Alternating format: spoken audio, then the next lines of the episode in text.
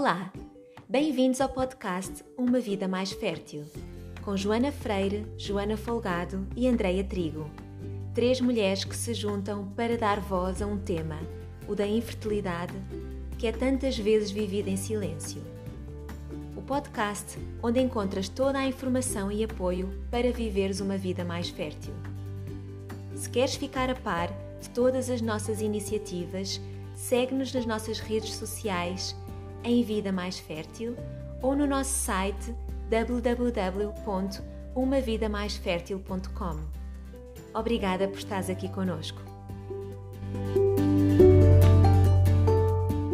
Olá, meu nome é Joana Folgado e hoje vou estar à conversa com a Francisca Guimarães, homeopata e autora do livro Escuta o Teu Corpo. A Francisca vem-nos falar sobre a importância de se avaliar a fertilidade no sentido amplo, não focando apenas no diagnóstico físico, mas também mental e emocional, considerando a história de cada um. Entender a infância, o percurso de vida, traumas, crenças e as relações são exemplos de fatores a serem tidos em conta na avaliação da fertilidade. Fica ainda a conhecer o que é homeopatia e como é que esta ajuda a resolver bloqueios energéticos que possam estar a dificultar a concepção. Uma conversa repleta de inspiração em que a Francisca partilha connosco também a sua visão sobre como viver o tempo de preparação para a maternidade com mais realização e confiança. Ouve e inspira-te. Esperemos que gostes.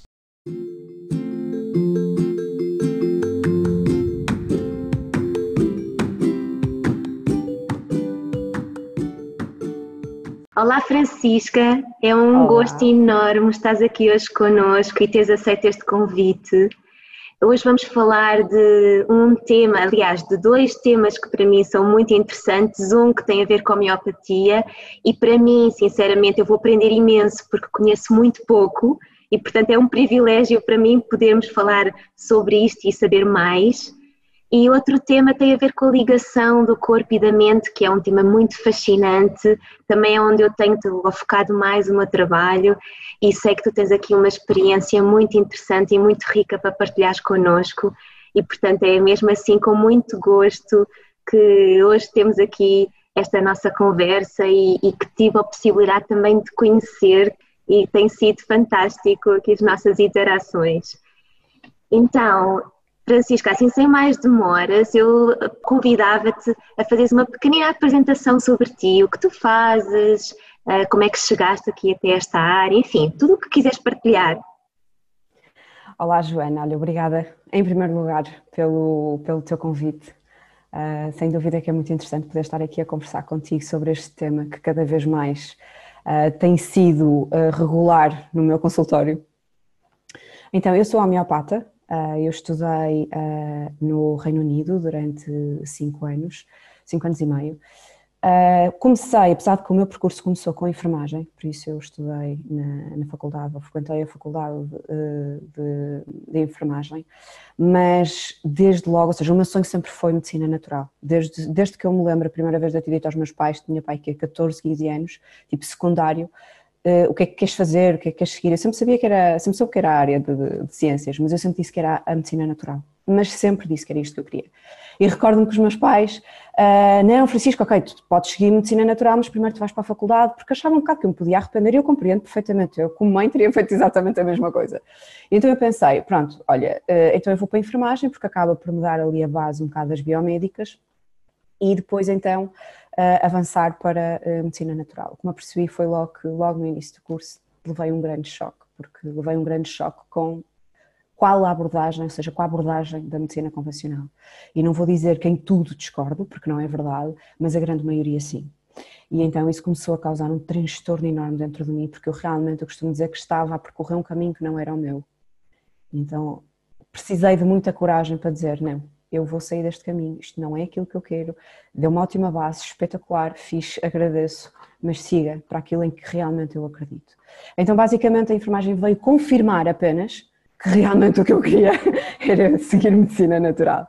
Pronto, e, e pronto, entretanto, estudei uh, uh, no Reino Unido e, e, pronto, e confesso que quanto mais eu estudo, quanto mais eu pratico, quanto mais eu vejo os resultados mais eu me apercebo que realmente este é o caminho. E sem dúvida, dentro da medicina natural, a homeopatia, apesar de eu respeitar completamente as outras, ou seja, esta é aquela com a qual eu me identifico, a minha maneira de ver a vida, vai, com a minha personalidade. Agora, respeito completamente outras abordagens da medicina natural e eu própria, às vezes, sou a primeira a encaminhar os meus pacientes, sei lá, ou para acupuntura, ou para kinesiologia, ou para osteopatia, ou aquilo que eu sentir que, que, pronto, que faz sentido. E podem ser terapias complementares, não é? Exatamente, exata, exatamente, porque eu, eu vejo as coisas muito com numa abordagem multidisciplinar. Apesar de que uh, muitas vezes a minha conversa é, é, ao contrário com certas pacientes, porque o que é que acontece?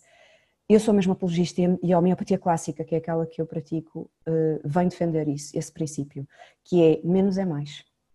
Às vezes não é fazer acupuntura, osteopatia, a fitoterapia, que é o que às vezes o que eu tenho no meu consultório, e estou a fazer isto, e estou a fazer aquilo, e agora também venho fazer a homeopatia, é uma, é, é, é uma confusão de estímulos para o organismo. Não significa que isso vai ajudar mais, muito pelo contrário. A terapia certa, o medicamento certo, ou, ou vá, a terapia certa, no momento certo, com o terapeuta certo, ou seja, que saiba realmente o que está a fazer, é mais do que, pode ser mais do que suficiente. Por isso, menos é mais. É um tiro certeiro, é aquilo que nós queremos. Não é tipo, como eu costumo dizer, não é tipo metralhadora a disparar para todo lado. Não. Vamos antes apostar num tiro certeiro. Bem, reconheço esse padrão porque é um padrão muito recorrente para quem, sobretudo até quem está neste, não é sobretudo, até porque não significa que seja só quem está nesta situação, mas particularmente quem está a procurar engravidar e que começa a ver as coisas não a acontecerem segundo aquilo que é o plano, começa, como tu estás a dizer, não é? A disparar em todas as direções e de repente cria uma confusão, já não só física, não é? Mas emocional que deixa de ser profícuo claro. e começa a ser de facto um disparar sem sentido e, e, eventualmente sem vantagem. Claro, e isso é engraçado, porque isso que tu estás a dizer vai ao encontro de uma coisa que eu observo bastante um, nas mulheres que me procuram devido à dificuldade em engravidar, que é as mulheres muitas vezes quando chegam a um ponto em que não estão a, estão a sentir que não estão a conseguir engravidar, ou seja, os meses vão passando, os ciclos vão passando e a concepção ainda não aconteceu, é que elas desconectam-se elas mesmas. Elas entram completamente em modo racional e então é modo racional barra controle, que é antítese da concepção, ou seja, a concepção é entrega, sabes, é abertura, é expansão. E entram precisamente no modo yang, masculino, que é vamos fazer, vamos controlar algo que nós controlamos muito pouco, na verdade, que é isto do engravidar é muito menos aquilo que nós conseguimos controlar do que aquilo que nós, na verdade, não controlamos. E aquilo que eu me apercebo é as mulheres desconectam-se completamente elas mesmas. Então, de repente, entram em modo fazer, fazer, fazer, quase uh, sem saberem bem para que lado é que são de virar. E depois, com o excesso de informação cá nas redes sociais e na internet, desatam a fazer tudo. Então, muitas vezes chegam ao meu consultório com uma lista, tipo página 4 de tudo o que é que estão a tomar e tudo o que estão a fazer, quando na verdade não estão a permitir que a natureza a, a, aconteça, que a natureza pegue nas rédeas. Porque no fundo isto é um ato de natureza, é, é, é, o engravidar é algo que está diretamente relacionado com a natureza, é o nosso, o nosso lado mais animal possível. Então de repente querem controlar tudo. E esta energia cria uma contração. E a conceição é precisamente o oposto é a expansão. O que é que é um outro aberto? É uma mulher aberta. É este, aquilo que, aquilo que, a uma nova alma e um novo ser que vai, que vai desenvolver-se dentro dela. Por isso, um estado de abertura é o mais importante. Uhum. Não podia concordar mais e aliás recentemente veio-me assim, até foi um amigo que falou desta imagem e para mim ficou muito fixa na minha memória, que é a imagem de uma mão, de um punho fechado, cerrado em esforço, não é?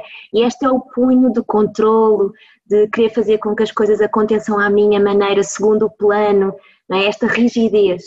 E então o movimento que, que é pedido na vida, no geral, mas na gravidez também muito em particular, é este abrir a mão e permitir este, este, esta abertura, esta expansão que tu falavas, não é? Esta, até porque quando a nossa palma está aberta é quando as coisas podem pousar, podem chegar.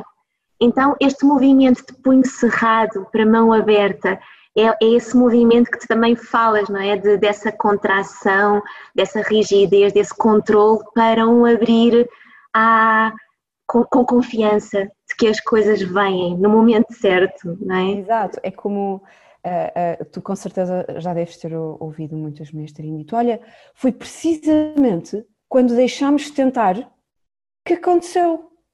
Porquê? Porque permitiram que a natureza agisse, criaram abertura. Dizer, olha, quando nós finalmente desistimos e dissemos, olha, eh, realmente, olha, se calhar isto não é para nós, aconteceu. E eu, eu, eu eh, atribuo isso a dois fatores. Primeiro é esse da expansão, sem dúvida alguma, ou seja, basicamente a mulher, e não é só a mulher, porque nós somos muito na mulher, mas calma, porque it takes two to tango, não é? Ou seja, quando muitas vezes vem a mulher ao meu consultório, eu explico, ok, nós só estamos a trabalhar com uma parte da equação, ok? Que é a mulher, mas existe um homem, e esse homem também tem controle sobre o próprio, ou seja, um controle às vezes muito até inconsciente, uma influência, vá mais de controle, influência sobre o próprio corpo, sobre a qualidade também do, do seu esperma, uh, tudo isso vai ter também uma, uma influência. Mas uh, o que acontece muitas vezes é que as pessoas simplesmente se abrem e permitem que a natureza haja no timing certo. E isto leva-me ao segundo fator, que é precisamente isso, porque é o que eu explico. Olha, uma coisa é o timing da nossa mente, não é? O timing da, da tua mente enquanto mulher. Outra coisa é o timing do teu marido, enquanto homem. E outra coisa é o timing do, da, do vosso filho. E muitas vezes eles não estão alinhados. É preciso que eles se encontrem, é preciso que eles estejam alinhados. Tudo isto é à base de timing. Tudo na natureza tem o seu tempo, correto? Não vamos esperar que as folhas caiam na primavera. Não dá para apressar. Exatamente, nós temos que respeitar a natureza e uma coisa que a mim me faz imensa confusão é como a, a, a, a ciência está a tentar controlar o incontrolável. E a questão é que a natureza vai sempre ganhar. Olhem o que é que está a acontecer neste momento no mundo. A natureza arranja, quando quer, as suas maneiras de criar ordem na Terra. Nós vamos sempre perder perante a natureza. Por isso, vamos ganhar humildade. Não é que sejamos fracos, não, nós somos fortes. Só que estamos também, operamos sob leis da natureza. Isso não é uma opção, é um facto. Então, isto nós podemos assumir, escolher assumir uma atitude de humildade e respeito.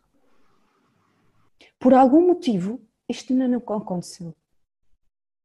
Talvez um dia eu venha a perceber o porquê ou não, porque nós não controlamos tudo. Eu recordo-me de um professor meu de yoga, uma vez num retiro na Índia, ter dito: tentar explicar os mistérios do universo ao ser humano é como tentar ensinar matemática a uma formiga.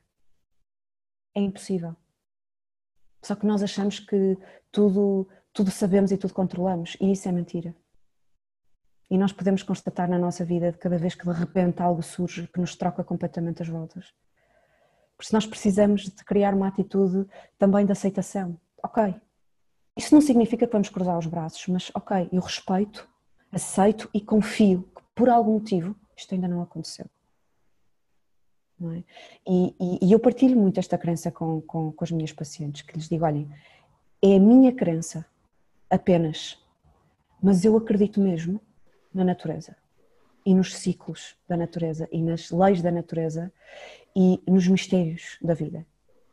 Quando algo não está a acontecer, eu não forço. A natureza sabe muito mais do que a nossa mente, que é minúscula em comparação com a sua sabedoria e sua experiência, aquilo que tudo sabe e que nós não sabemos. Por isso, eu sou aquela pessoa que escolho confiar. Eu sou aquela pessoa que escolho ter a mão aberta. O que é para ir, vai. O que é para chegar até mim, vai chegar até mim. O que é meu, a mim vem. O que é teu a ti, há de chegar. Se for para ti. Mas nós, o que acontece é que mulheres que eu vejo que estão a tentar engravidar é que estão em constante luta com a realidade e, consequentemente, com elas mesmas. Como é que um corpo vai conseguir conceber desta maneira? Que tipo de, de ser é que nós vamos criar dentro de nós, num lugar, não é? Num recipiente correto? Num, num ventre que está em luta, que está em controle absoluto, porque eu quero, eu quero, eu quero, eu quero, eu quero. E muitas vezes em medo também, não é? Medo de não acontecer, medo de não cumprir determinada uh, validação social, medo do tempo estar a passar, muito em medo também. Sim, e, e, e eu acho que o, o, ato de engravidar, eu acho que deve ser das, das coisas que mais vulnerabilidade traz, porque é, é, é nós aceitarmos a incerteza a incerteza que paira sobre todas as nossas vidas, todos os, nossos, todos os instantes do nosso dia, mas que nós achamos que não, porque existe uma, uma, uma ilusão de, de controle e segurança. Não existe em momento algum. Só que há momentos na nossa vida, como por exemplo a tentativa de engravidar, não é? de ter um filho, em que de repente isso é levantado e é intensificado e de repente nós não temos outra opção senão olhar e, e sentir não é? O, o, medo e a insegurança e a vulnerabilidade cá dentro de ah, e se eu não conseguir? Correto? E, e, e, a maioria de nós não está habituado a lidar com a, com a vulnerabilidade e com a insegurança e com a incerteza. Não é? nós, nós temos, somos munidos de muito poucas ferramentas mentais e emocionais para sabermos lidar com o momento presente e com, com todas estas emoções que por vezes podem ser mesmo demasiado intensas e assustadoras, não é? Uhum. Então é, é, focar no momento presente. É, ok, um dia de cada vez. Um dia de cada vez. Eu entrego, eu entrego ao universo, eu entrego à vida. Eu vou fazer a minha parte, que esta é a parte importante. Não é, ah, eu vou ficar aqui em estado de graça. Tipo, não, não, não. Eu vou fazer a minha parte. E a minha parte poderá ser trabalhar a minha relação com o meu marido. Tentar entrar o máximo em sintonia com ele, porque é importante, do seu ponto de vista energético, que haja uma grande sintonia afinidade entre estas duas pessoas, não é? uma fusão, vá. Eu vou monitorizar os meus ciclos, que faz todo o sentido. Claro que temos que saber, não é? Não vou tentar engravidar durante a menstruação, quer dizer, vamos lá ganhar conhecimento, conhecimento mínimo, vá. Não, não vamos ler aqueles livros de 600 e 700 páginas, isso não é necessário, mas vamos ganhar o, o conhecimento mínimo sobre como é que eu monitorizo os meus ciclos. E para isso existem livros, existem especialistas, uh, uh, como é o caso da, da, da minha querida amiga, da, da Bárbara Iobelo, que está a fazer um trabalho excelente e, e, e, e, que é engraçado que partilhamos de muitas pacientes, às vezes sem sequer saber, ou seja, é, é incrível de pacientes que chegam a ela e dizem, ah, eu sou paciente da Francisca, ou pessoas que chegam ao meu consultório, ah, é que eu sou seguida pela Bárbara, é mesmo engraçado. E, e, são fundamentais para ajudar, ok, ensinar a monitorizar o ciclo, correto? Ok, então quando é que é a minha janela fértil? Ok, então eu tenho consciência que esta é a minha janela fértil, então é aqui que nós vamos tentar. Mas tentar com amor, com paixão, não é tipo, ok, tocou o relógio, querido, anda cá, chega aqui, vamos aqui no instante ao quarto. Por amor de Deus. É? Isso, eu acredito que isso tire completamente aquele estado que, em que o casal, na minha opinião, deverá estar. Todos estes momentos acabam por retirar um pouco o casal desse, desse estado, dessa fusão, dessa sintonia, não é? Então eu penso que sim, há uma parte em que a mulher tem responsabilidade, a mulher e o homem, porque eu acho que isto, isto, tem que ser feito em casal e acho que é maravilhoso quando o homem também participa e tem noção em que fase do ciclo é que a mulher está e se, se, o homem sente a mulher preparada ou não, se, sente, se, o homem sente a mulher aberta e disponível ou não. Isso é tão importante que aconteça. O homem não é um dador de esperma. É importante que as mulheres também compreendam isso e que vejam o seu, o seu homem como o seu homem. É o meu homem, vai ser o pai do meu filho. Não é? é importante que isto, que vejam o homem ali como um papel extremamente ativo em todos os momentos, não é ali só para o, para o ato em si, correto? Então é preciso haver mesmo esta sintonia e os dois partilharem as suas fragilidades e as suas vulnerabilidades e os seus medos e as suas dúvidas e, e juntos formarem uma equipa em que um apoia o outro quando um se vai abaixo e o outro ajuda a levantar o outro quando o outro está em baixo. Então haver aqui mesmo um, um espírito de, de, ligação e conexão constante.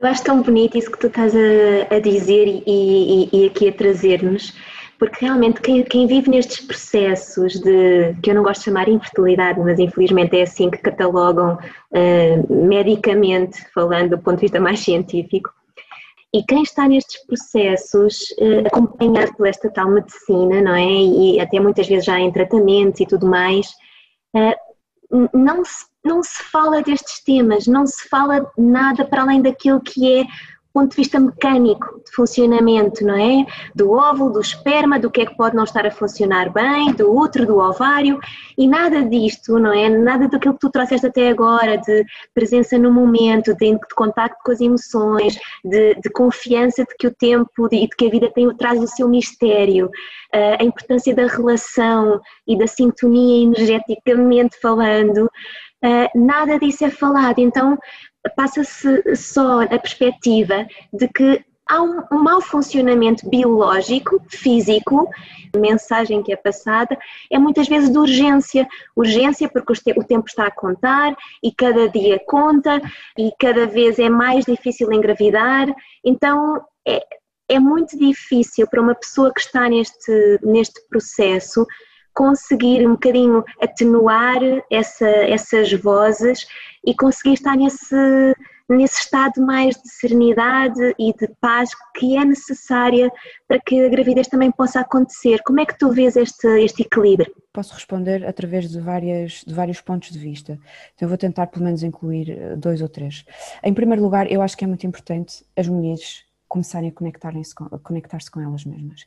Isto é, é das coisas que eu mais tenho vindo a trabalhar desde que comecei com as redes sociais e o blog, e agora mais, mais tarde o meu site e as minhas consultas e uh, o meu livro, o meu livro Escuta o Teu Corpo, basicamente é, é, precisamente toda uma história à volta da, da, uma mensagem baseada na importância da mulher se conectar com o seu próprio corpo.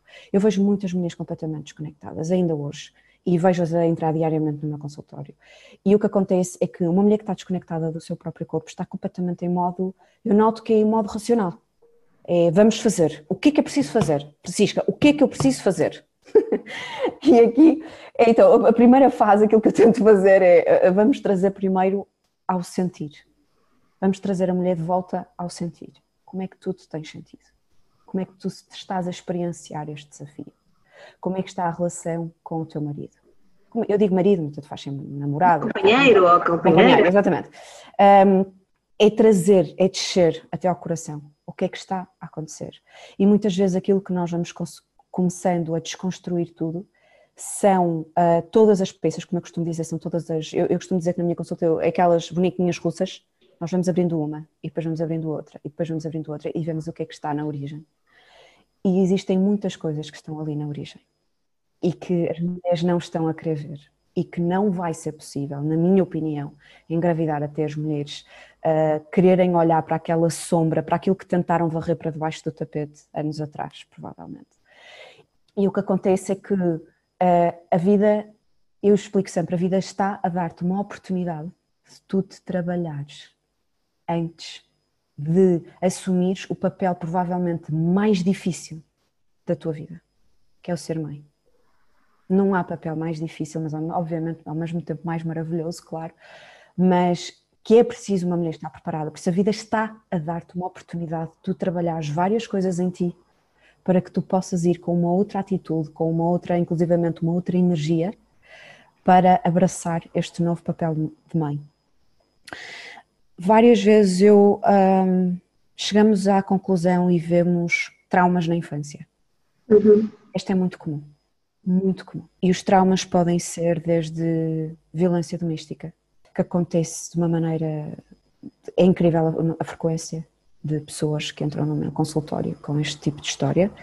Uh, pode ser violência doméstica do pai com a mãe, do pai com elas, da mãe com elas, que esta era uma que tem sido muito prevalente, muito constante.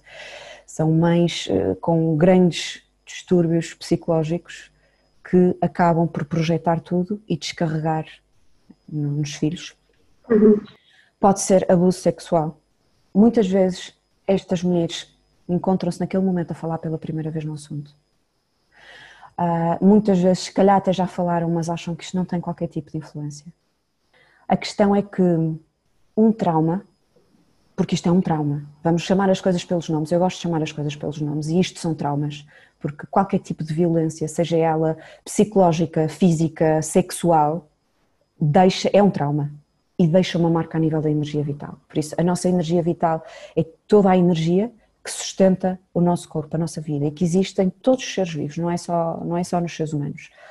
Uh, esta energia vital contém tudo aquilo, é quase a nossa impressão digital, ou seja, na nossa energia vital encontra-se tudo aquilo que, que, faz parte da nossa personalidade, os nossos medos, a nossa história, as nossas características que cada um de nós possui e que são diferentes umas das outras, por isso é que não existe uma fórmula para toda a gente, não é? Não existe, olha, é este remédio para as mulheres que têm dificuldade em engravidar, este remédio para as dores de garganta, este remédio, não existe isso na homeopatia.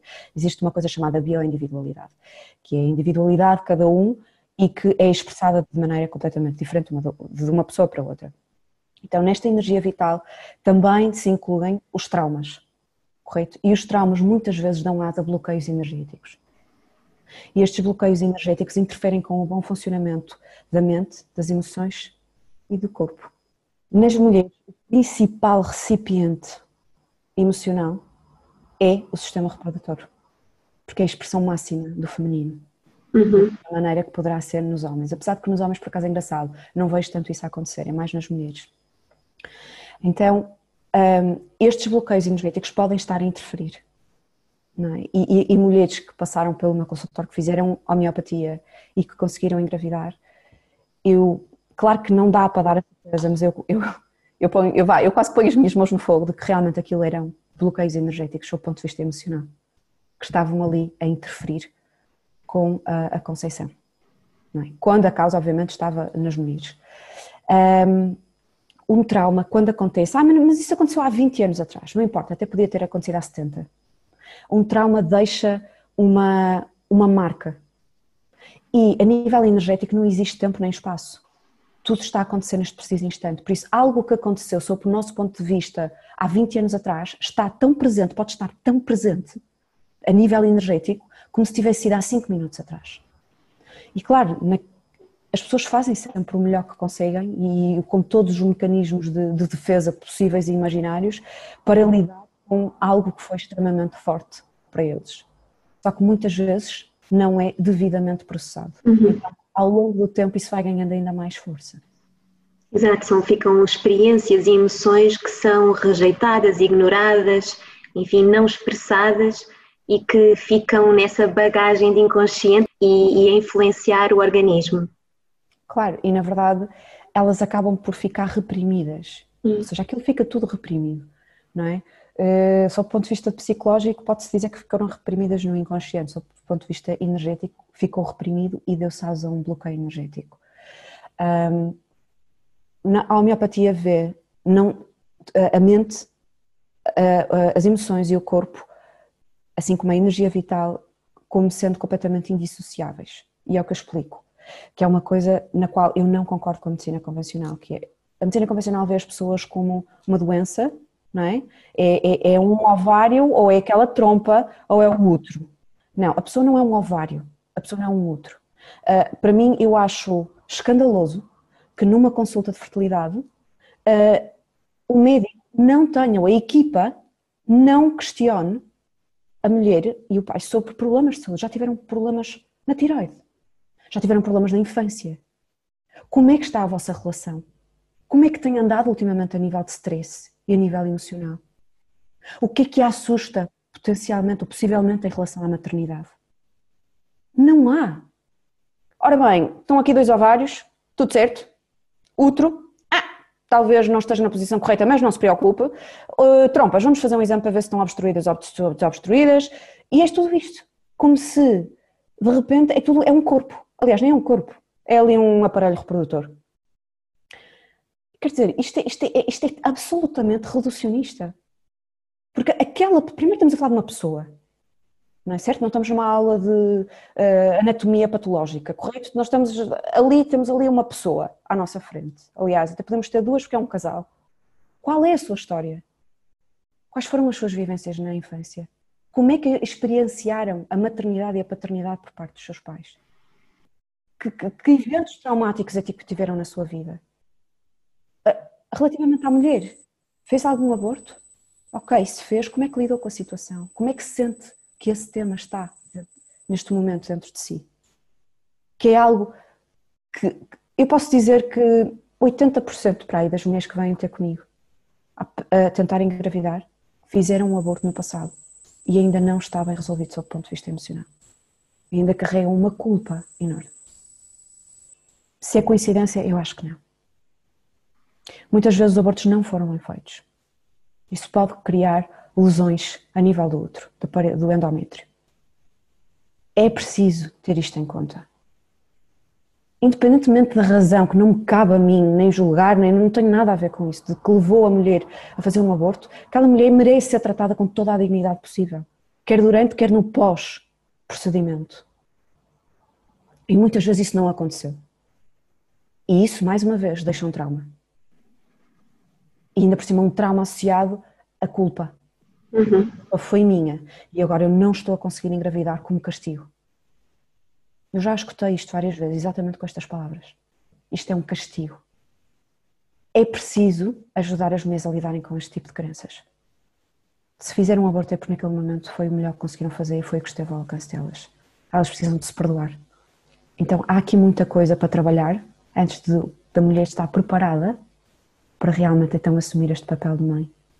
É preciso, se calhar, neutralizar vários bloqueios energéticos para que toda a energia vital possa fluir livremente, abundantemente, para a mulher estar preparada para uma gravidez.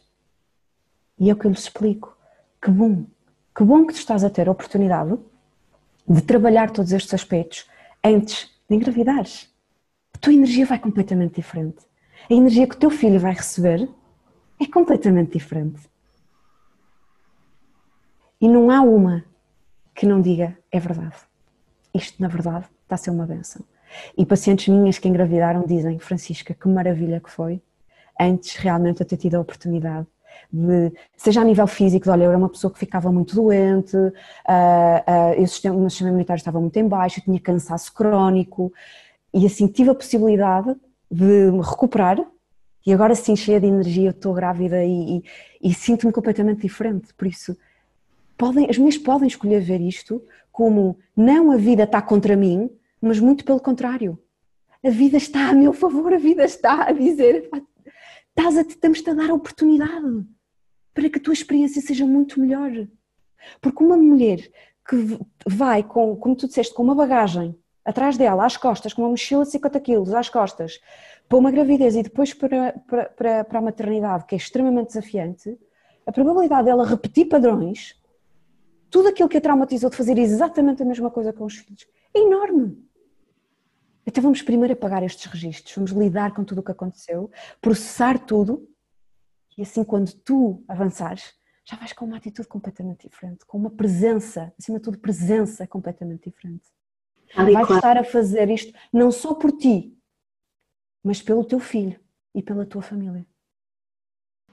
Aí, focas aí, e é mesmo importante, não é? Porque este tempo também pode ser um tempo muito de, de amor próprio, de olhar para dentro, de, de, de, melhorar conhecimento sobre nós, sobre a forma como nós agimos no mundo, como lidamos com as emoções, que são tudo coisas importantíssimas para quando tu tens um filho, não é? E este padrão de querer controlar, de querer ter as coisas uh, todas no, no, no controle e, na, e nessa rigidez, também não é um padrão nada uh, favorável quando se tem uma criança, não é? Então, porque aí as variáveis também se multiplicam por fatores que nós não controlamos, não é? Então, quanto mais de facto se aproveitar este momento, este tempo de preparação e não de uma espera ansiosa, mas um, um tempo de preparação para, para que isso possa existir, a gravidez e a maternidade vai ser uma experiência muito mais enriquecedora, provavelmente.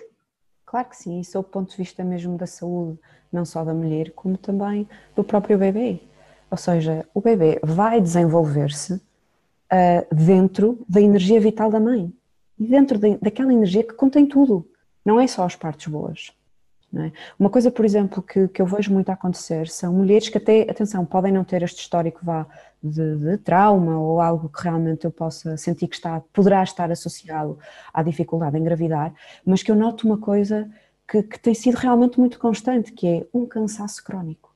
Eu vejo mulheres completamente exaustas a chegarem ao consultório e a dizer que querem engravidar. E, e, e, a minha questão é, oh minha querida, tu, não, tu quase não tens energia nem sequer para te levantar. Como é que tu vais ter energia para aguentar uma gravidez? E um pós-parto? É que depois é sem parar. Não há cinco minutos de descanso. e é verdade, primeiro vamos precisar de recuperar os níveis de energia. A mulher vai ter que descansar, não há homeopático que substitua o, o descanso. Claro que sim, vai estimular a energia vital, vai fortalecê-la, sim. Isso notam logo, é logo o feedback que eu, que eu recebo. Estou a dormir melhor, noto muito mais energia, está bem. Mas ainda assim há coisas que vais ter que mudar. Porque acha-se que ai, a gravidez não é doença. É verdade. Mas a gravidez não é como beber um copo de água. Aquilo é duro. Eu achei duro. E olha que eu faço imenso exercício físico e estive grávida com 28 ou 29 anos, por isso jovem, saudável, cheia de energia. Epá, aquilo é duro. Fogo. Sabes? E, e, e, e depois eu recordo-me da minha doula me dizer, por exemplo, que é o que mais ela vê é mulheres a chegarem completamente exaustas ao momento do parto. Não pode ser. Não podemos achar que estar grávida é exato. Olha, a vida é exatamente igual. Só que tens uma barriga.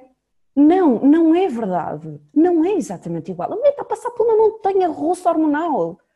A mulher está crescer, um ser a crescer dentro dela, que está a, a, a exigir muito mais energia. Por isso a mulher precisa de muita mais energia para conseguir.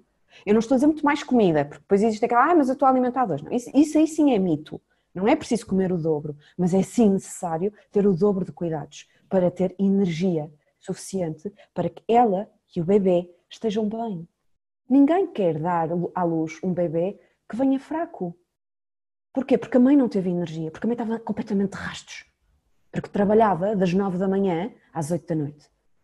Então, as mulheres estão a tentar ser extremamente femininas, muitas vezes assumindo papéis extremamente masculinos. Uhum. Não é? Que é, é o, o corporate, é? hardworking e, e exatamente, o fazer, o fazer, o fazer, o fazer, o fazer, a energia yang que estão a despertar dentro delas, quando na verdade o que o mundo mais está neste momento a precisar é uma energia feminina. E uma energia feminina não tem por que ser fraca, não energia feminina forte, mas gentil, tendo em conta o seu corpo, tendo em conta os seus ciclos, tendo em conta que a gravidez não é a mesma coisa que não estar grávida só simplesmente com uma barriga. Não é assim. Exigem outros cuidados, claro que sim.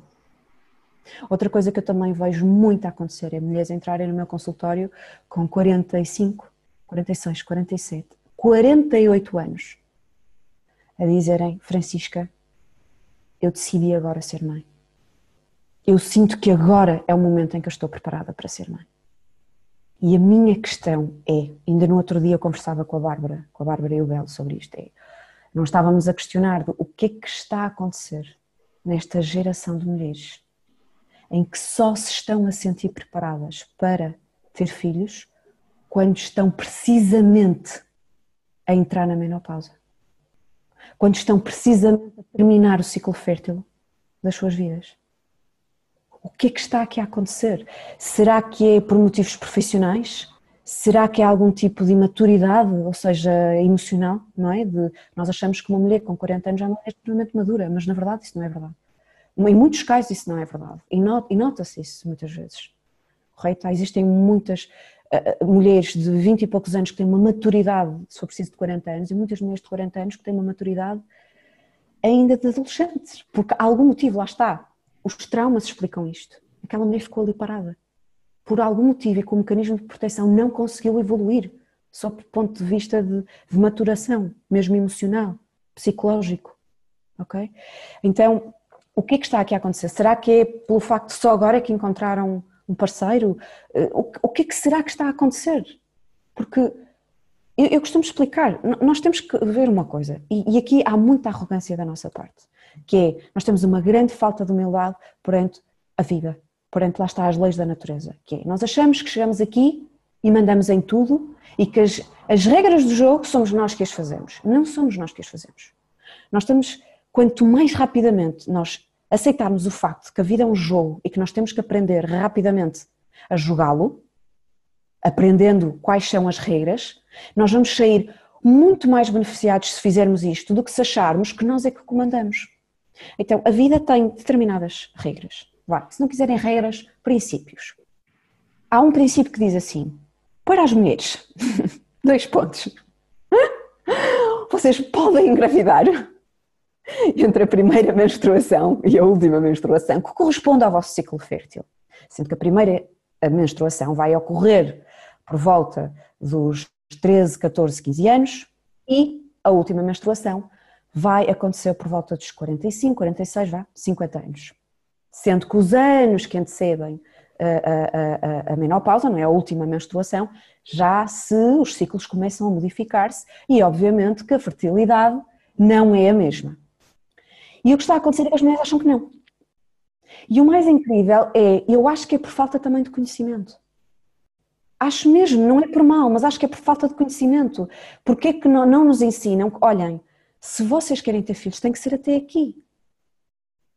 E isto não é para criar pressão, é simplesmente conhecimento. Porque conhecimento é poder.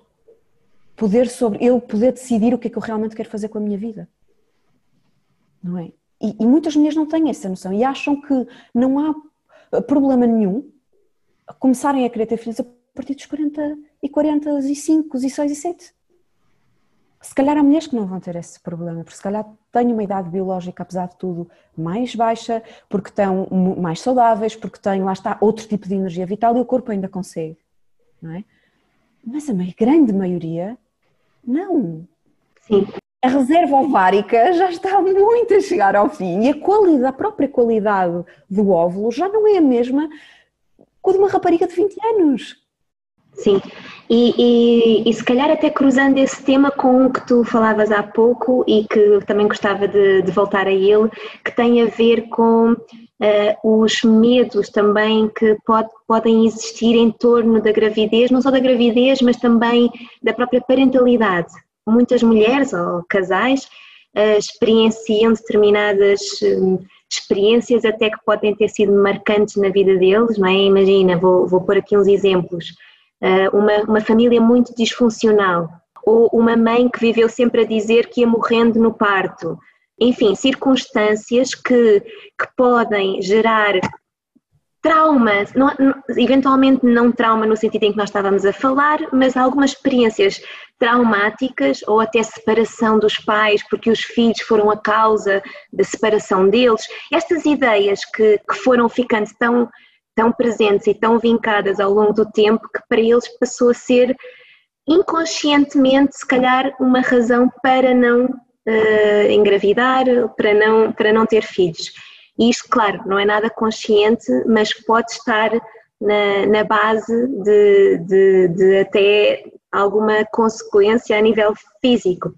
E eu também se calhar transportava isso um bocadinho agora para o tema que nos apresentaste, de mulheres que só nessa idade dizem se sentir preparadas para serem mães e porventura também algumas destas coisas podem estar na base, não é? De algumas ideias, se calhar que tiveram desde sempre tão presentes, de é preciso a minha, é preciso a minha independência, eh, a relação com o meu marido é o mais importante, enfim, não sei, se calhar aqui uma panóplia de várias coisas que pode estar também a atrasar essa, essa gravidez, ou essa disponibilidade para, para a maternidade. Claro. Eu, eu sim, eu, eu, eu também uh, vejo uh, essa uh, variável, ou seja, realmente de traumas, se calhar eles próprios tiveram um nascimento traumático e isso acha-se, ah, mas eu não tenho memória. Não tens memória? Espera aí. Porque lá está, seu ponto de vista, tanto no inconsciente como na energia vital, fica marcado. Nós não, nós não podemos achar que só porque nós não nos lembramos não existe na nossa energia vital não existe a nível da mente. Pode existir, está, é extremamente lá guardado. Correto? Porque nós ainda não tínhamos idade para reter a informação a ponto de em adultos nos lembrarmos. Ok? Agora, não significa que não esteja lá. Por isso, muitas vezes também existem uh, nascimentos que foram eles traumáticos. Sim, histórias em que a mãe teve uma gravidez de risco ou que a mãe ia morrer no parto.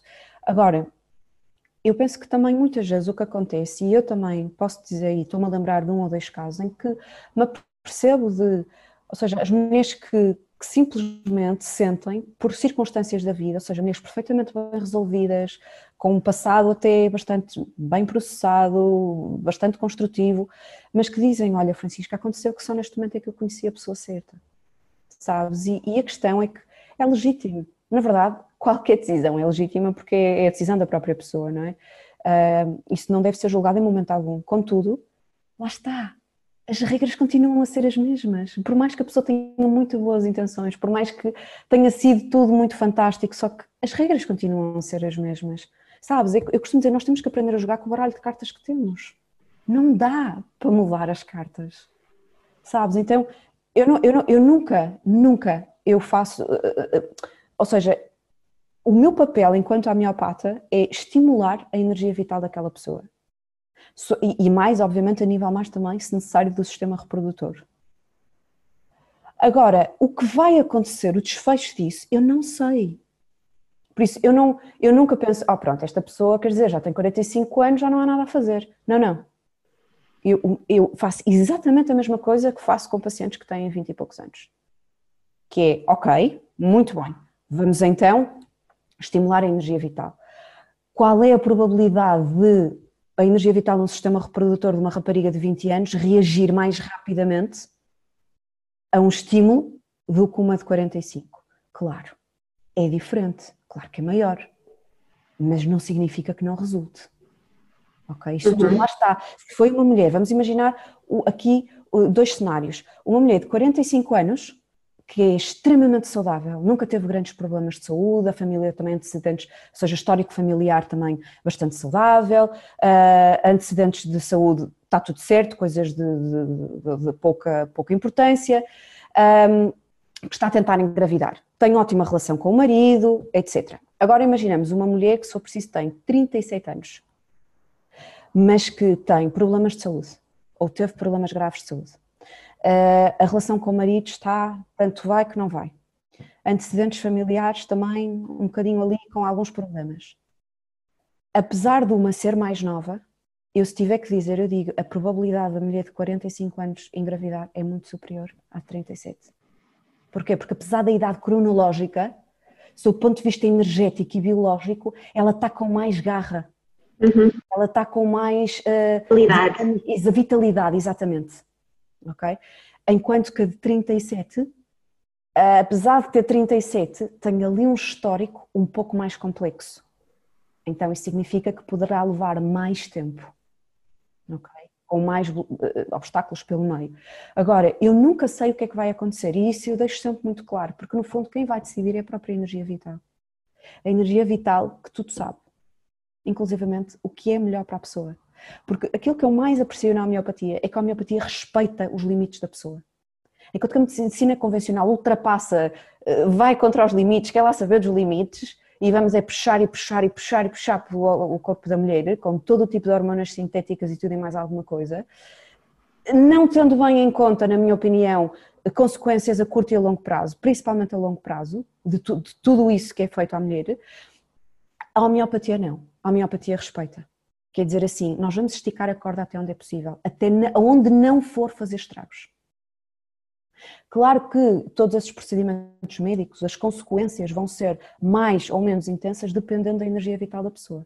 Claro que uma pessoa que seja saudável, com uma energia vital forte, vai ter, digamos, uma maior capacidade de lidar com alguma potencial consequência do que uma pessoa que não está tão, não tem tanta vitalidade, não é?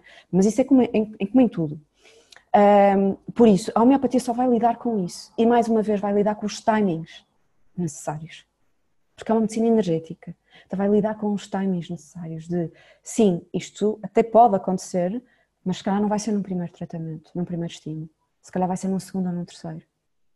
E isso eu vejo, eu, eu tenho pacientes que engravidaram logo após o primeiro tratamento, pacientes que engravidaram após o segundo, ou o terceiro ou o quarto, e pacientes que até lá ainda não engravidaram e que é também um tema sobre o qual é preciso falar, que é quando não acontece. Quando não acontece. E acho também podemos falar um pouquinho sobre isso, mas queria, fiquei curiosa Sim. só para tu nos contares na prática como é que funciona uma sessão de homeopatia. Uma não, uhum. um tratamento de homeopatia. Como é que funciona? Uhum. Então, eu, eu pratico a homeopatia uh, clássica. A homeopatia clássica tem em conta, uh, lá está, a individualidade de cada pessoa, ou seja, a singularidade de cada pessoa. Quando uma mulher vem ter comigo, independentemente de ser por causa de, de engravidar ou não, em primeiro lugar vamos explorar a questão física. se for uma queixa física, atenção, outras vezes é emocional, outras vezes é psicológica, mas vamos agora aqui neste caso partir do princípio que é uma causa física para ser mais fácil de explicar. obviamente que vamos a todo histórico médico, toda a história de como é que foi uh, uh, o parto dela, ou seja, o nascimento dela, como é que foi o pós-parto, foi amamentada, não foi amamentada, foi vacinada, não foi vacinada, uh, que doenças é que teve na infância, isto tudo, porque isto tudo muitas vezes se encontra-se relacionado. Outras vezes não, só que eu tenho que questionar para tentar compreender se realmente pode estar, pode ter influência ou não. Passamos um penta fino da menarca até à data. Como é que foi a primeira menstruação? Como é que lidou com a primeira menstruação? Como é que foram os ciclos menstruais? Que problemas é que foram tendo? Que potenciais desequilíbrios é que o corpo apresentou olha, eh, tive, por exemplo, menorreia durante esta fase da minha vida, ou tenho tido menorreia desde há 5 anos atrás, ou tive eh, menstruações abundantes eh, durante não sei quanto tempo, ou metrorragias durante não sei que, durante aquela fase da minha vida, o que foi? Houve pila, não houve pila? Isto tem um impacto grande. Uh, se não houve pila, houve qual contraceptivo é que houve, se foi o anel vaginal, ou o DIU, ou o que tivesse sido. Foco muito nas questões de saúde. O que é que aquele corpo tem? Que lesões é que ele pode ter, ter ainda? e uhum. mais sob o ponto de vista reprodutor. Obviamente vou também antecedentes familiares, ou seja, histórico, houve algum problema, alguma dificuldade em engravidar, alguma parte da família, só para poder ver se há alguma influência, vá, nós chamamos miasmática, ou seja, sob o ponto de vista de herança energética. Um, vamos a outros aspectos também que eu sinto e que aí sim pode variar de consulta para consulta. Ou seja, onde eu sinta que pode haver ali uma porta de entrada, ou ali, hum, não tenho certeza, vamos explorar melhor esta área, vamos explorar melhor aquela área. Falta-me como é que a mulher, como é que aquela mulher vê a vida. Falamos também na infância, como é que foi a infância? Que eventos traumáticos? Aconteceu alguma coisa de forte na infância? Em geral, a maioria dos traumas e que deixam uma grande marca e reflexo que se vai refletir mais tarde na idade adulta, aconteceram na infância. Isto é, isto vem em qualquer manual ou livro de stress pós-traumático. Uhum. Um, depois, uh, muitas vezes lá está, o trauma não foi na infância, foi imagina, um abuso sexual na adolescência, ou por exemplo um aborto, ou um desgosto amoroso enorme, ou por exemplo uh, a morte de alguém importante. Tudo isto são situações que podem ter um grande impacto na energia vital e criar um desequilíbrio, consequentemente um bloqueio energético. Então, a partir daí eu vou, eu estudo sempre o caso após a consulta, por isso eu faço uma análise detalhada de toda a informação. E como eu costumo dizer, as pessoas dão uh, peças do puzzle, eu depois vou montá-las todas. Eu vou basicamente montar um puzzle, certo? Então chego ao final, eu vou encontrar um remédio em mais de 4 mil remédios. Eu tenho que encontrar um remédio que se encontre com uma frequência energética o mais próxima possível ou semelhante da da paciente. E então, a pessoa ao tomar esse remédio, dependendo da potência, de acordo com uma potência também que eu, que eu própria irei prescrever, de acordo com o caso, irá estimular a energia vital da pessoa. Ao estimular a energia vital, a energia vital vai começar a corrigir todo o tipo de equilíbrios que existam, seja a nível mental, emocional e físico, ou em geral é, é, é os três planos. Uhum. Os três planos. Pronto. E isso vai-se começar a manifestar ou seja, aí, a partir daí é ativado o mecanismo de autocura, porque a cura é feita pelo próprio organismo, não é o remédio, não é o senhor doutor, nem a homeopata, como eu costumo dizer. É o teu corpo, é o teu mecanismo de autocura. O homeopático, o homeopático a única coisa que vai fazer é estimular, é tipo ligar o botão.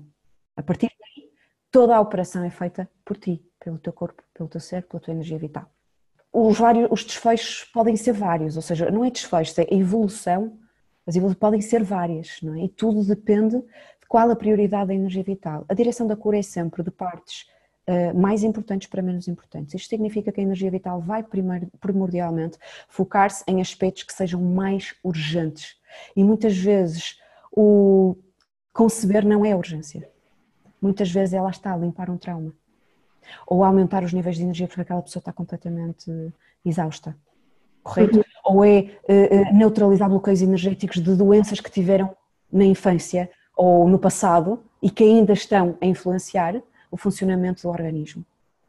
Então, a energia vital, em primeiro lugar, vai se dedicar àquilo que se sente que é prioridade. E só depois, com a continuidade dos tratamentos, é que ela vai continuar até chegar àquilo que considera, vá, não tão importante, mas que, claro, para a mulher é importantíssimo, não é? Um, eu costumo usar uh, o, o exemplo do iceberg. Então, cá fora, na porção exterior do iceberg, existe tudo aquilo que nós vemos e, tudo, e no fundo as nossas queixas, não é? Que alberga as nossas queixas, que neste caso poderia ser uma dificuldade em engravidar. Eu nunca digo infertilidade também. É, para mim é um termo que, que, que, eu acho que nem. porque eu não vejo as coisas dessa maneira. Uh, existe uma dificuldade em, em engravidar. Então, o que vai acontecer é que um tratamento homeopático, que no fundo atua a nível da energia vital, por isso é uma medicina energética, vai começar realmente para poder haver uma transformação, vai começar a atuar na base do iceberg, que é o que está por debaixo da água.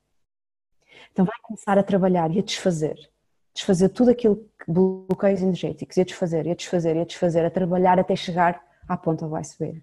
Isto não significa que logo de início não se possam notar diferenças. A maioria das pessoas nota logo diferenças. E atenção, muitas vezes essas diferenças é, é, refletem-se logo numa, numa gravidez. Não consigo, e eu isso não consigo prever.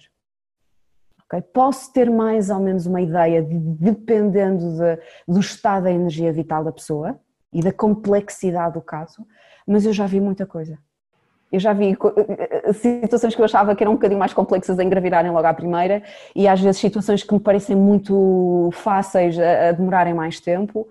Por isso, eu nisso aí... Há uma regra, não é? Não. Lá está, eu entrei, temos que entregar à natureza. Nós vamos fazer aquilo que está ao nosso alcance. Os resultados, os frutos, vamos entregar à natureza. Porque Há aqui uma coisa que, eu, que é importante, é que nem sempre a vontade da natureza e da sabedoria mais profunda da mulher é ter um filho. Nós partimos do princípio que é, mas nem sempre é. E vice-versa. Há mulheres que o seu plano não era ter um filho, ou seja, o plano mental, não é? O seu, vá, a sua, a sua vontade. Querer, o seu querer. Exatamente, o seu querer. Não era ter filhos, correto? E a natureza, não. Tu vais ter que passar por esta experiência porque é o melhor para ti correto? Isso aconteceu-me. Não estava nos meus planos ter filhos, mas a natureza arranjou a maneira de me trazer o meu Francisco. Ok? E, e, e, é incrível como a sabedoria acaba por, por falar. Eu, para aí, dois ou três meses antes de engravidar, uh, eu comecei a ter sonhos com uma criança a rir para mim. Era uma criança assim, tipo com uma luz à volta dela, que várias vezes à noite, noites seguidas, vinha ter comigo a sorrir. E de acordar, de acordar mesmo, de ligar a luz do candeeiro, levantar-me, tipo, bom, o que é que é isto? Tipo, o que é que é isto? Coisa estranha. E eu depois uh, aconteceu engravidar. Por isso, da mesma forma que a nível do querer pode ser não, eu não quero ter filhos e de repente a natureza diz, ou a minha sabedoria interior no meu caso disse, não, tu precisas de passar por esta experiência. Eu confiei, eu entreguei-me à vida e abracei o facto do Francisco me ter escolhido como mãe, com todos os desafios que houve e ainda existem, eu escolhi abraçar de braços abertos e de receber o Francisco. Da mesma maneira, existe um querer, às vezes, de mulheres que querem muito, mas cá dentro a sabedoria interior delas e a própria natureza diz: hum, não é para ti esta experiência é por outro lado, sabes? E, e aí é preciso fazer um luto. Da mesma maneira, atenção Joana, da mesma maneira, e eu falo por experiência, que a mulher que não desejava ter filhos, a nível mental, porque a nível profundo eu tinha que o desejar, porque senão não teria acontecido, não é? Uhum. Da mesma maneira que é preciso as mulheres que foram, vá, apanhadas de surpresa neste mundo da maternidade, precisam de passar por um luto, e eu certamente precisei, as mulheres que não estão a conseguir engravidar e que esse caminho não é a sua vontade mais profunda também precisam de passar por um luto. Que é o luto de um sonho, obviamente mental, não é? De um desejo mental que não se Algo cumpriu. desejado que não se cumpriu. Correto? Então não é nem melhor nem pior do que o outro cenário. São ambos cenários extremamente difíceis, sob o ponto de vista psicológico e emocional, que precisam de passar pelo seu processo de maneira a que as mulheres, não é? a mulher encontre novamente o seu equilíbrio, ajustando-se à realidade. Uhum. Tu acompanhas, não sei se podes trazer assim alguma experiência uhum. prática de mulheres que, que, que, tivessem passado por essa situação, portanto que, que entretanto chegou um momento em que desistiram desse, desse sonho de serem mães. Um, como é que se faz esse luto? Uhum. Com a homeopatia, eu, eu posso dizer, eu digo mesmo isto, não é de maneira alguma um eufemismo. Eu vejo milagres todos os dias a acontecerem. E às vezes o milagre não é uma gravidez. Às vezes o milagre é a mulher chegar ao consultório e dizer assim: Francisca, eu estou em paz com o que está a acontecer. Isto para mim é um milagre. Isto para mim desperta tanta alegria como uma mulher enviar-me uma mensagem a dizer com uma fotografia de um teste de gravidez positivo. Porque ambas estão em paz com a realidade, isso é o mais importante. Uma mulher que chega e diz assim: Francisca, eu aceito o meu destino, eu aceito esta realidade. E que atenção, como nós dissemos, às vezes quando as mulheres eh, largam, deixam as mãos cair, não é? Quando desistem, barra, eu não digo desistem, elas entregam-se finalmente à vida e aceitam o que a vida lhes está a dar. Quando elas fazem as pazes com a realidade, muitas vezes é aí que a natureza opera, porque muitas vezes a lição necessária de aprender era a entrega. Era a entrega. Da solta às rédeas, solta ao controle, entrega-te à vida, aprende a confiar. Porque a maternidade é tudo entrega. Então, mais vale que comeces agora. Aqui a lição para aprender era entrega. Mas para mim, quando uma mulher diz eu aceito e está tudo bem, para mim isso é um milagre. O que eu explico muitas vezes é que muitas vezes é preciso desconstruir, quando eu digo que cabra aqui as bonequinhas russas todas, o porquê de uma mulher querer ter um filho. E muitas vezes, olha, às vezes eu percebo que é, e elas próprias tomam consciência apenas no âmbito da consulta, um, que era por pressão social. Ah, eu casei-me e, e, pronto, e agora, agora é teus filhos. Então é preciso explorar um pouco mais isto. De, espera, vamos um bocadinho mais longe, sabes? Vamos explorar um bocadinho mais sobre o que é que tu, enquanto mulher, na tua profundidade, realmente desejas. Um, então é preciso ver o porquê. Outras vezes é. Um, e atenção, que eu tenho casos, e estou-me a recordar de alguns casos de mulheres que nota-se claramente que é por uma carência afetiva enorme. Então, que estão na busca daquele amor que nunca sentiram que tiveram num filho. Uhum. Um, outras vezes é por quase um, um, uma ocupação de um vazio emocional. Então é preciso perceber, outras vezes é, ah, porque se não for agora não é nunca porque a minha idade já está a avançar. Então, precisamos de compreender que um filho precisa de ser profundamente desejado pelos motivos certos. Uhum, não por carência de algo, não é? Exatamente, ou porque o tempo está a passar. Uhum. Porque uma criança, uma, uma mulher precisa estar preparada para ser mãe e para educar um filho. E educar um filho não é ensinar-lhe só boas maneiras, é inspirá-lo e ajudá-lo a tornar-se num bom ser humano. E uma mulher só vai conseguir fazer isso se realmente estiver com a presença certa. Se uma mulher vai ter um filho para ir buscar-lhe, em vez de dar, é para ir buscar aquele amor incondicional que o bebê traz sempre, não é? porque ele ainda está muito ligado ao cosmos quando nasce, porque ainda está a vibrar eh, através do amor incondicional, não é? Então aqui os papéis vão se inverter. O filho vai ter que acabar por ser o pai ou a mãe da mãe. Uhum. E não ao contrário. Por isso, muitas vezes é preciso explorar muito bem e trabalhar bem a mulher para perceber. Ponto número um. Eu já tive mulheres, por exemplo, que chegaram à conclusão depois de, de tratamento com homeopatia e em consulta, que afinal não queriam ter filhos. Isto é espetacular. Que maravilha, ainda bem que chegaram a essa conclusão antes de terem um filho. Porquê? Porque a homeopatia, no fundo, aquilo que faz é alinhar, é trazer a pessoa para um equilíbrio. Então, desde um lugar de equilíbrio e sabedoria interior, a pessoa toma a decisão, não desde um lugar de desequilíbrio. Quem é que já ter filhos? É a minha carência? É o meu medo de me vir a arrepender no futuro? É o meu medo de nunca vir a ser feliz porque não tenho filhos, porque é o que dizem por aí, que se uma pessoa só realmente é feliz depois de ter filhos? Ou é porque realmente há um desejo profundo, enraizado aqui dentro, que é realmente aquilo que eu desejo? Quase inexplicável, mas que faz cada célula do meu corpo pulsar só de pensar no assunto. É completamente diferente. E aí voltamos à nossa conversa inicial de este é o tempo que nos é dado para poder colocar essas questões, não é? Para poder fazer essa, essa introspeção e essa reflexão. E eu estou a adorar aqui estar a falar contigo, eu por mim continuava, a conversa já vai já vai longa e queria só para rematar a nossa conversa primeiro perguntar se há algum tema que tu que nós não tivéssemos aqui a oportunidade de falar que gostasses de abordar e depois também pedir-te que já deste muitos conselhos, mas se pudesse assim dar um final assim de remate para a nossa conversa, para ficar aqui com todas as pessoas que nos estão a ouvir e a acompanhar, também seria bem-vindo. Uhum. Um, eu, eu penso que o maior conselho que eu posso dar é precisamente coloquem-se essa questão, que é o que é que tu tens a aprender com este desafio? o que é que a vida, que oportunidade é que a vida te, a vida te está, está a dar uma oportunidade? Qual é para ti? O que é que tu sentes que tens a aprender? O que é que tu sentes que ainda necessitas fazer? Ou ao contrário, deixar de fazer? Por isso é aproveitar esta oportunidade. Nada é por acaso. Não é por acaso que ainda não aconteceu.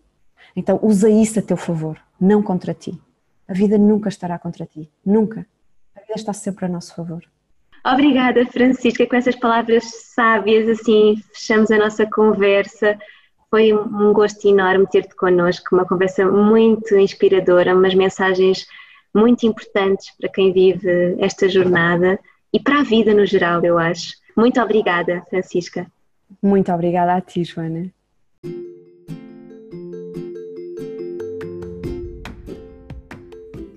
E por hoje é tudo. Obrigada por teres ouvido este episódio. Deixa-nos os teus comentários, sugestões e perguntas. Estamos aqui para te ajudar a viveres uma vida mais fértil. Segue-nos nas nossas redes sociais, em Vida Mais Fértil, e não percas o próximo episódio. Até já!